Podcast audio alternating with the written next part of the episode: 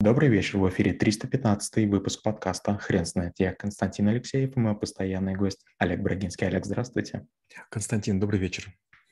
Хрен знает, что такое голос, но мы попробуем разобраться. Олег, расскажите, пожалуйста, почему это навык? А, Константин, дело в том, что многие вещи, которые мы в школе трэблшутеров э, преподаем, это были какие-то прорывные истории в моей жизни. Я был айтишником, до этого там, я всю жизнь думал, что буду работать с машинными механизмами, и голос вообще не воспринимался мной как нечто серьезное и важное.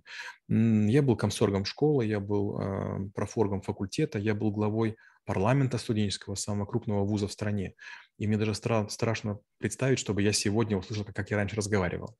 Я вдруг в какой-то момент понял, что многие выступающие люди, а, которые обладают бархатистым, низким голосом, а, вызывают завороженность. И наоборот, многие толковые, интересные эксперты, которые пищат, скрипят и как-то там трещат, их не воспринимают. И даже сейчас тоже частенько я встречаю людей, особенно я рассказывал, да, в спортзале. Я хожу в спорткласс, ворд-класс недалеко от меня на Столом кольце в Москве, и там есть много накачанных людей. И они пищат. То есть в большом теле накачанные ребята, многие из них очень известны, все-таки центр Москвы, то есть там ну, почти каждый второго ты видишь по телевизору.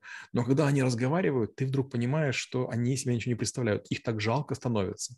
И наоборот, бывают какие-то люди-гномы, маленькие там мужчины, маленькие женщины, которые так разговаривают серьезно, что прям хочется прислушаться. И у меня в моей жизни было две истории. Первая история тоже в какой-то момент моя сестра родная Лина говорит, Олег, вот как бы я бы хотела научиться лучше говорить. У тебя был тренер по голосу? Дай, пожалуйста. Но, к сожалению, женщина, которой я занимался, она дороговата, и я нашел ей другого тренера по голосу. Значит, э, мне и вдруг говорит Элина, боже, я позвонила по телефону, какой у него голос. Потом сходила на первое занятие и говорит, я была у него дома, это квартира, в которой был ремонт, наверное, году в 89-м. А, он весь такой замызганный, в халате ходит. Но, говорит, по голосу, когда вот по телефону разговариваешь, это просто невероятно. И вторая история. Тоже моя сестра разбилась года три назад в Испании очень сильно и лежала в больнице в Москве. Я к ней приезжаю, она говорит, я тебе историю хочу рассказать. Из-за того, что я слабенькая, я очень тихо разговариваю, никто не слышит, не замечает. Я как будто бы стала прозрачной. И говорит, я понимаю, почему ты все время говоришь, что голос важен. Олег, расскажите, пожалуйста, про вторую часть этого навыка. Я бы сказал так, содержание того, что человек говорит. А, хороший вопрос. А, голос – это, по сути, упаковка. Содержание, безусловно, это смысл. И есть много людей, которые не владеют или одним, или вторым.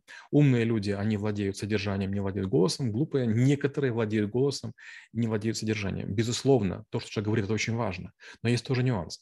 Но, вот, допустим, я математик, и если я начну говорить математически или программистски, я буду вам крайне неинтересен, даже с очень красивым голосом.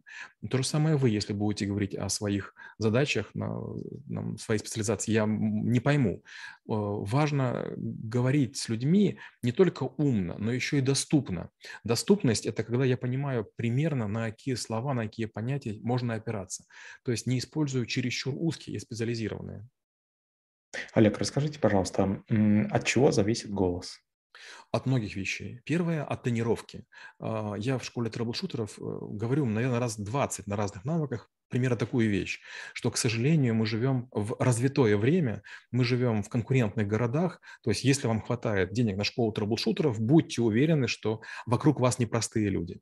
И представьте, одним повезло, они ходили в музыкальную школу или учились на курсах какого-то мастерства ораторского, или у них родители какие-то модные, дяди, тети, и другим не повезло, как скажем мне. И мы такие дворняжки в какой-то момент вдруг понимаем, что смотрят на то, что мы не умеем говорить, что мы не умеем дышать, мы не умеем ходить, не умеем плавать, не умеем одеваться на гольф, и нам приходится догонять.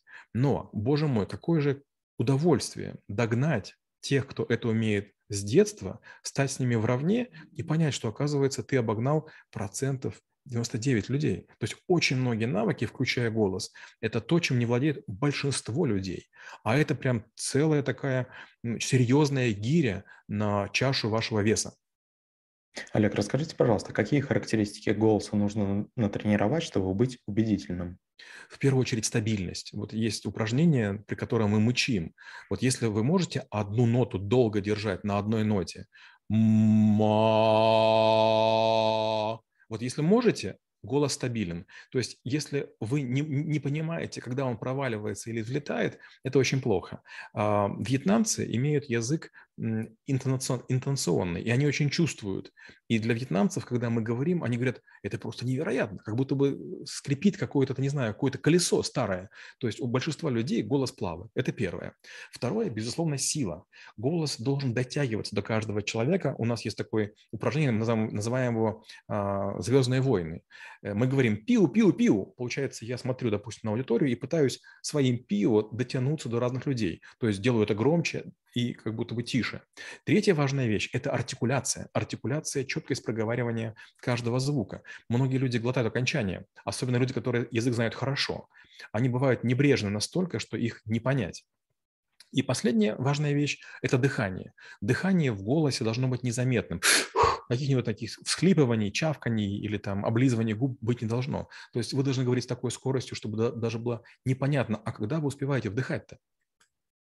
Олег, а какие характеристики голоса нужно натренировать, чтобы казаться людям тем человеком, с которым лучше не сталкиваться, например, в борьбе?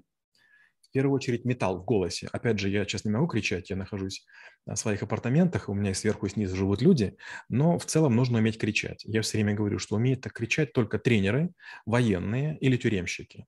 Вы должны научиться кричать «Стоять!» Так, чтобы как бы все цепенели. Я это много раз делал, даже в переходах подземных, э, даже на выступлениях я делаю, и весь зал как-то так как бы замирает.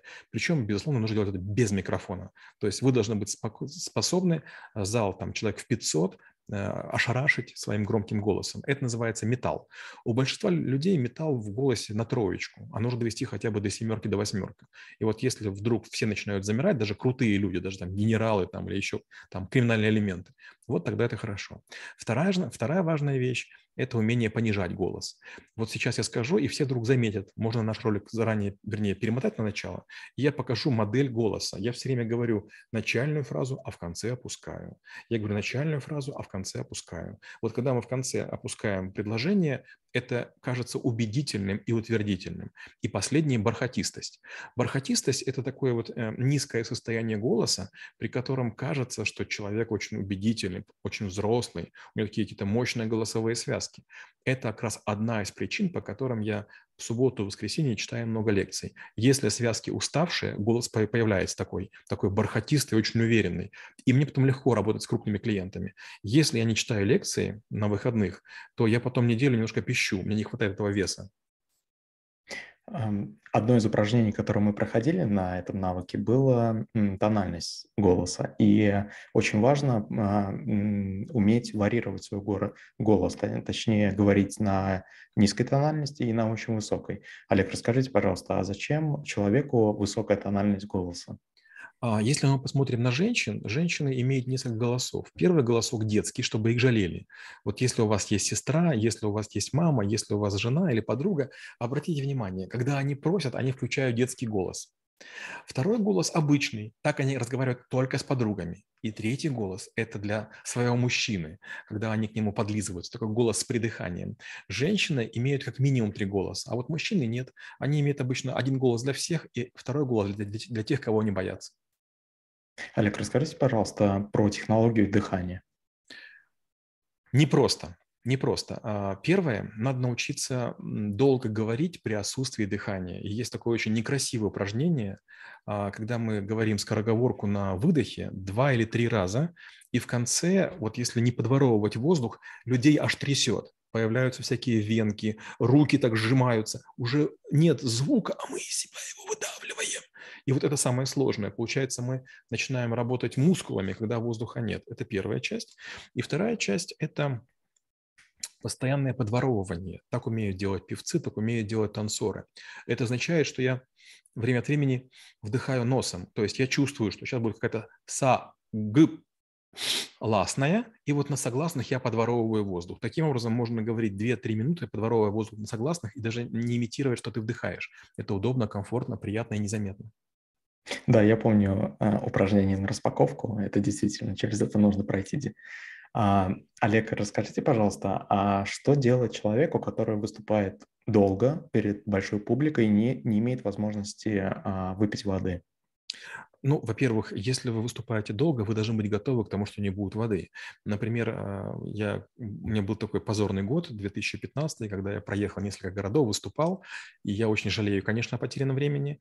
У меня был райдер, и в этом райдере, среди прочего, была вода. Я пью буквально 2-3 воды. Я пью перье, я пью Эвиан и боржоми. Боржоми моя любимая. И вот очень часто я куда-то приехал, приходил, приезжал, а мне там ставят кофе, мне ставят там всякие, там, не знаю, вишневые соки и так далее. Этого делать нельзя. То есть если мы выступаем, мы пьем только воду. Даже лучше не газированную. Я пью газированную там, по своей причине. Но если хочется пить, это плохо. Это означает, что вы не умеете регулировать влажность своего, а, своего выдоха. Есть два способа дыхания. Первый – мы охлаждаем дыхание холодное, тонкая струйка. Или наоборот, дыхание теплое, мы греем. Так вот, одна из хитростей – это а, попробовать зевнуть, при которой вы что вы сделали в этот момент? Вы взяли и вдохнули свой же влажный воздух. И это очень странно выглядит, но вам люди простят, особенно если вы прилетели, если вы долго не спали, и у вас увлажняется все внутри. На самом деле нам же не нужно э, много воды. У нас немножко сохнут губы, но губы-то не участвуют как раз вот в, в том, чтобы там уж сильно растягиваться и резонировать. Олег, скажите, пожалуйста, вот такой вопрос по поводу а, высокого тона голоса. Ведь а, иногда человек может сказать какую-то фразу, а, э, это называется словить петуха, по-моему, насколько, насколько я правильно помню. А, то есть сказать очень а, высоко а, ту фразу, которую он хочет сказать. Скажите, пожалуйста, как избежать этого? Ну, во-первых, любая попытка говорить неожиданно, она обречена на провал. Если вы мало говорите в реальной жизни, то перед выступлением желательно, конечно, порепетировать. Во-вторых, держать эмоции при себе, потому что спор любой, любая попытка эскалации обязательно приходит к повышению голоса. Почему? По сути, даже взрослый мужчина, даже взрослая женщина, а, когда вот пускает петуха, это означает, что мы переходим на детский голос. Ну, услышь нас, пожалуйста. То есть мы сразу же переходим в слабую позицию. И наоборот, если умеем удерживаться, и мы говорим, ну услышьте нас, пожалуйста. То есть мы понижаем голос, и возникает какая-то такая уверенность, монументальная серьезность. То есть очень сложно бороться с, с самим э, высоким голосом. Надо просто не допускать себя до произнесения фраз в случае волнения, тревоги или спора. Олег, спасибо. Теперь на вопрос, что такое голос, будет трудно ответить. Хрен знает.